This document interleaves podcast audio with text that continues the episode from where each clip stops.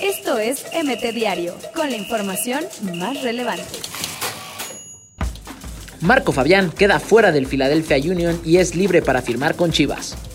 Pumas ya tiene nuevo presidente, se llama Leopoldo Silva. Liga MX y MLS confirman el All-Star Game 2020 en Los Ángeles. 400 millones de euros, la inversión récord que haría el Real Madrid por Mbappé. Fecha FIFA le echa la mano al América para reducir efecto del parón. En caso de lluvia, sí habrá reembolso en partido de Roger Federer en México.